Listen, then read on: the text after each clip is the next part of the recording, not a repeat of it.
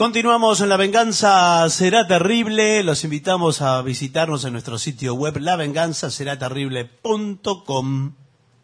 Hablaremos esta noche de Dido y de la fundación de Cartago. Todos recordamos aquella enemistad entre Roma y Cartago, aquellas guerras que duraron tanto tiempo y que finalizaron eh, estableciendo la superioridad de Roma sobre todo el Mediterráneo. Pero hablemos de Dido y de cómo se fundó Cartago. Dido era la hija del rey de Tiro, Matán I. Tiro era una de las tres grandes ciudades de Fenicia, Biblos, Sidón y Tiro. Eran fenicios los cartagineses, pero lo que pasa es que los fenicios eran muy navegantes y muy colonizadores. Fundaban eh, ciudades alrededor de todo el Mediterráneo. Cartago fue una de ellas. Y hay una ciudad de España que se llama Cartagena, que en realidad quiere decir pequeña Cartago. Ah, usted. Bien. Eh, Dido era hijo, hi- hija, mejor dicho, del rey de Tiro, Matán I. Muy bien. Tenía dos hermanos, Pigmalión y Ana. No confundir con aquel Pigmalión que eh, se enamoró de una estatua que él mismo había hecho. Era otro. Eh, es conocida, eh, Dido, gracias a la novela de amor que escribió Virgilio, ¿no? Es parte de la Eneida. Pero la leyenda, que existía con anterioridad a Virgilio, desde luego, era la siguiente. Al morir el rey Matán, legó el reino a sus hijos y el pueblo reconoció como rey a Pigmalión, pese a que todavía era un niño. Dido, la hermana, se casó con su tío. Sí, bueno. Fue un pequeño escándalo. ¿no? Eh, Sicarba se llamaba el tío, ya me Sí. parecía. Es nombre de tío, ¿eh? Sí, sí. Y de tío que se casa con la sobrina. Por favor. Eh, eh, este tío además era sacerdote del templo de Heracles, en fin. Y en realidad el sacerdote del templo de Heracles era el segundo personaje más importante del Estado, atrás del rey. Ella, Dido, no lo amaba. Eh, vamos, estamos ante gente grande. sí, ¿qué señor. problema Yo esto hay? no lo, no lo quería decir, Está muy bien. pero veo en ustedes tanta probidad No, está bien, no, porque me atrevo a soltar esta verdad. Es que yo creí que eh, creía que lo amaba. No, Entonces no lo ahora- amaba. No tengo nada para no, decir. no estaba enamorada del tío. Bueno, bueno. Y, eh, pero Pigmalión, el hermano, la obligó a casarse. Le dijo, tenés que casarte con el tío porque es rico y tiene muchos tesoros. Ah, ah, ah. Bueno. Ahora bien, Pigmalión hizo asesinar a su tío. Casate con tu tío, casate con tu tío. Es que me imaginé, sí, para quedarse con la fortuna. Claro, lo hizo asesinar para quedarse con los tesoros que habíamos mencionado. Pero no logró hacerse con aquellas riquezas, ya que Dido, la hermana, horrorizada por el crimen, huyó con los tesoros a cuestas. Es decir, no es que, que fuera ambiciosa, es que estaba horrorizada por Claro. el crimen. Bueno. Sí, sí. Bueno, muy bien. Cargó secretamente los tesoros en algunos barcos y escapó acompañada de algunos nobles tirios mm, descontentos, descontentos no sé de qué, pero bueno, eh, fueron también algunas doncellas y la otra hermana que se llamaba Ana. Cuentan que durante la travesía, para burlar la codicia de Pigmalión, Dido, arrojó al mar de manera ostensible, ¡ay! Voy a arrojar todo esto al mar, unas bolsas que ella decía que estaban llenas de oro, pero que en realidad estaban llenas de arena. Bueno. Bueno, Eh, cuando llegaron a Chipre, eh, se subió al barco un sacerdote de Zeus, movido por una advertencia divina. Allí, en, en Chipre, los compañeros de viaje de Dido, que eran muchos hombres, aquellos tirianos descontentos de los que usted se acordará, raptaron nada menos que a 80 doncellas que se habían consagrado a Afrodita y las convirtieron en sus esposas. Dice, más sí, Bueno, sí. y se casaron. Después se fueron al África y desembarcaron en un lugar llamado Útica, donde fueron bien recibidos por los pobladores de ese lugar. Dido le pidió a esta gente una porción de tierra donde establecerse y le dijeron, con mucha mezquindad y astucia, que podían tomar una extensión tal que pudiera ser abarcada por una piel de buey. Entonces ella tomó un cuchillito muy afiladito y pequeño y cortó la piel de un buey eh, en forma de tira, una tira tan delgada claro. que cuando quiso acordar era capaz de rodear una extensión bastante grande de tierra. Eh, bueno, los habitantes de Gutica no tuvieron más remedio que cedérsela y en realidad tuvieron eh, buena relación. Solían enviarle regalos a los recién llegados y los animaron a que fundaran ahí, en esas tierras, una ciudad.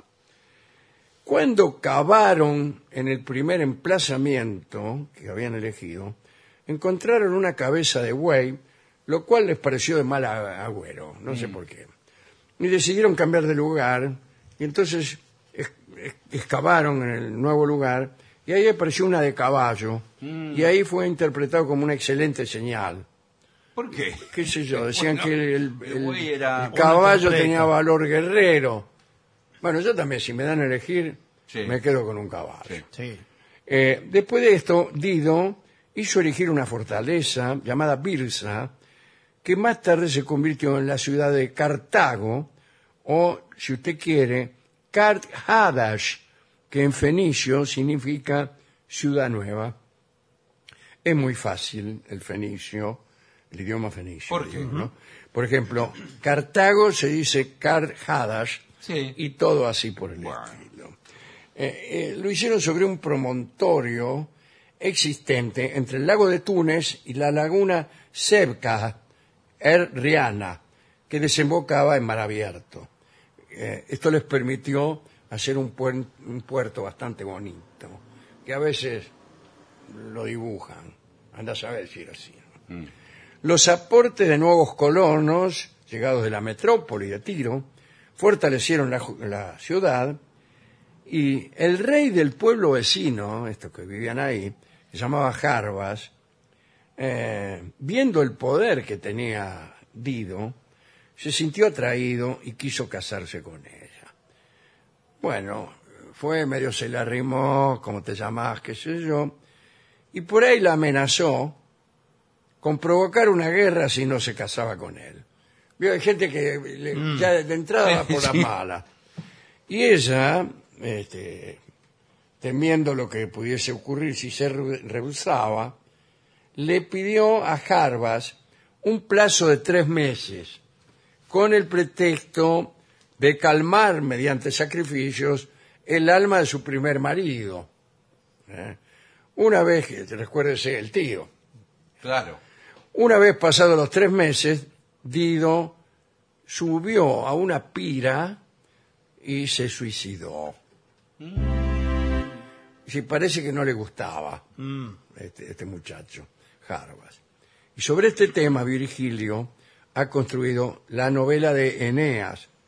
Y ahí vemos al héroe, Eneas, arrojado por una tempestad a la costa de África y recogido por los habitantes de Cartago, la ciudad fundada por Dido.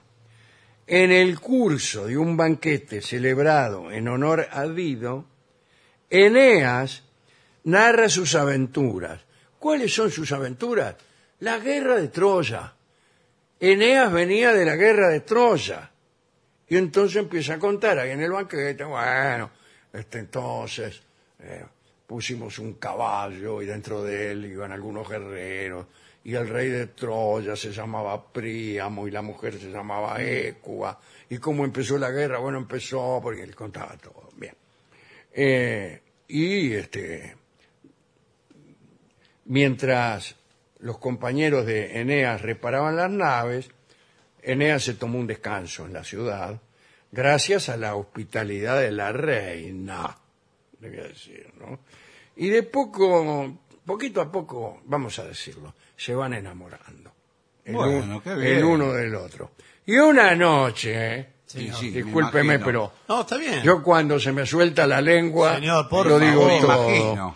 Después de una cacería, cuando una tormenta, eso no se parece a una tormenta. No, es la Vamos- tormenta del Vamos tío. a cambiar el registro que ya estoy harto de esto. Ahí está. No. Sí. Hay algo que está mal. Bueno, no importa, no tenemos tiempo. Una tormenta. Sí. y los encontró a los dos ahí en medio del campo y buscaron cobijo en una cueva, en una gruta. No se detenga, no se detenga. Espere. No, Bueno, Bueno, eh, ella se convirtió en su amante. bueno. Por voluntad de Venus, dijo ella. Bueno. ¿A qué Venus? dijo él. Eh, eh, instigación de Juno también. Estamos usando, contrariamente a nuestra costumbre del programa, los nombres romanos de los dioses. Eh, ¿Por qué? Y porque esto estamos hablando de la Eneida, un libro escrito por Virgilio, que era romano. Juno era Hera y, y Venus era Afrodita. Bueno, pronto el rey Jarbas, el que pretendía a Dido, ¿se acuerdan? El que la amenazó con la guerra, se enteró de esta aventura e indignado porque ella había preferido a un extranjero antes que a él, le pidió a Júpiter, es decir, a Zeus, que alejara a Dido de Eneas. Bueno, Júpiter conoce los destinos y sabía que todo esto debía permitir que naciera Roma. Pero él sabía que Roma debía nacer lejos de las riberas de África, y entonces le dio Júpiter a Eneas la orden de partir, de abandonar Cartago. Digo, Tómatelas, Eneas, porque sabía que Eneas estaba destinado eh, a participar en la fundación y en la grandeza de Roma. Dido, al saberse abandonada, levantó una gran pira y se quitó la vida arrojándose a las llamas. ¿Pero cómo? Eh, ¿No se había inmolado ya? No, habrá sido la descripción de este episodio. No, claro, este es lo que escribió Virgilio. Bien. Esto es lo que escribió. Bueno, acá entonces... Son dos versiones Sí, del mismo, del mismo hecho. suceso. Sí. Eh, al saberse abandonada, Dido levantó una gran pira y se quitó la vida, arrojándose a la llama. ¿Qué hizo Virgilio? Le agregó a Eneas. Le agregó a Eneas. Y parece que antes de inmolarse, Dido exclamó. Tengo acá las palabras. ¿En serio? Sí, tengo ya es exactamente lo que dijo. histórico. Y vosotros, oh tirios, cebad vuestros odios en su hijo y en todo su futuro linaje. Ofreced ese tributo a mis cenizas. Que nunca haya amistad ni alianza entre los dos pueblos. Ah, ah. Álzate de mis huesos, oh vengador, destinado a perseguir con el fuego y el hierro a los advenedizos hijos de Dárdano. Yo te ruego que ahora y siempre y en cualquier ocasión en que haya fuerza bastante, lidien ambas naciones, playas contra playas, olas contra olas, armas contra armas, y que peleen también hasta sus últimos descendientes. Es decir, le sirvió eh, esto a Virgilio para hacer un presagio sobre la guerra contra Cartago, que él ya conocía, que él ya conocía. ¿no? Según el poema, así nace el odio de los cartagineses por Roma, odio que llevará, como hemos dicho, a las guerras púnicas, aquellas amenazas. Delenda est Cartago. ¿eh? Cartago debe ser destruida. La historia de la fundación de Cartago, con la ingeniosa argucia de delimitar una superficie mediante una cuerda formada por las tiras cortadas de la piel de un buey, Sí. es el origen de un famoso problema matemático, que es hallar la forma de la mayor superficie que se puede delimitar con un perímetro de una longitud dada. Es un problema engañosamente sencillo, ¿no? junto a otros similares que son denominados problemas de isoperímetro. Bueno, no viene al caso. Bien. Después, como ustedes saben, la historia terminó con el triunfo de Roma. Y Cartago fue destruida brutalmente. De tal manera que todos ustedes recuerdan que no contentos con haber derrumbado todos los edificios y saqueado, y los romanos araron la tierra sobre, sobre la que estaba construida Cartago y sembraron sal. Así que eso es lo que quedó de Cartago. Linda historia. Sí, ¿eh? sí. Esta de Dido, eh, de Eneas y de Virgilio, que vino a unir una historia más o menos creíble con otra absolutamente increíble, pero mucho más artística. Señores, ¿con qué canción vamos a ilustrar esto? Bien, vamos a escuchar en homenaje al tío Sicarba, que fue el primer marido de Dido, la canción que se llama justamente Mi tío, Claro. Bueno, justamente. que proviene de una famosa película francesa, ¿se acuerda? Con Jacques Tati. Bueno, eh, tenemos la versión de una gran cantante francesa, Jacqueline François, mi tío, dedicado al tío de Dido, el tío y marido. Sí. Extraordinario. Fue compuesto especialmente pensando en esto. No, Bueno, no no, sé. creo yo. No, no sé. Ya que estamos, podemos dedicarle a todos los tíos. A todos los tíos del mundo. A todos los tíos del mundo. Y si, si todos los tíos del mundo se dieran la mano. Sería un desastre. Me parece que se la están dando por Claro. cómo está el mundo. Bueno.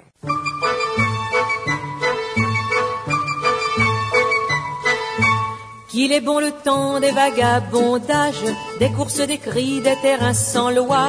Qu'il est doux le jeu des petits voyages. Quand mon oncle dit, viens donc avec moi. Ah, qu'il fait bon.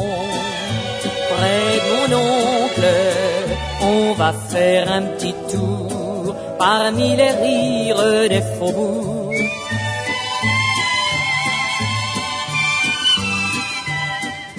On va dans les sentiers des écoliers. Moi je prends dans sa grande main la clé du bon temps et la clé des champs. Je partage avec les copains un coin de printemps. On déniche des quartiers lointains remplis de jeux d'enfants et pleins de rêves blancs. On se perd dans le chantier voisin avec le régiment des gardements. Ah, qu'il fait bon près de mon oncle, la bride sur le cou, le cœur battant, les cheveux fous, deux gosses émerveillés, vagabondes tout le long des sentiers, les écoliers. Mais nous n'irons plus tirer les sonnettes. Mon oncle est parti emportant mes joies. Et le souvenir tourne dans ma tête comme le manège des autres fois qu'il faisait bon. Près de mon oncle, je poursuis le chemin où nous allions main dans la main.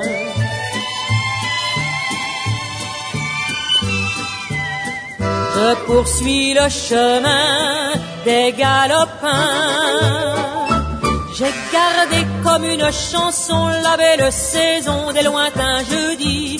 J'ai perdu comme une chanson mon meilleur ami.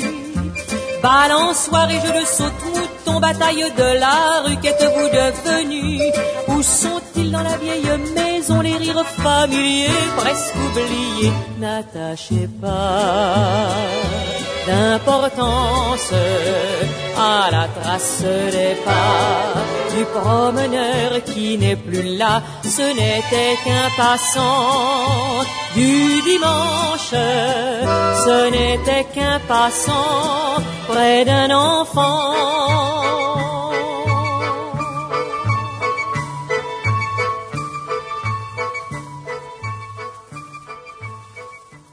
Era Jacqueline François, La venganza será terrible, mi tío.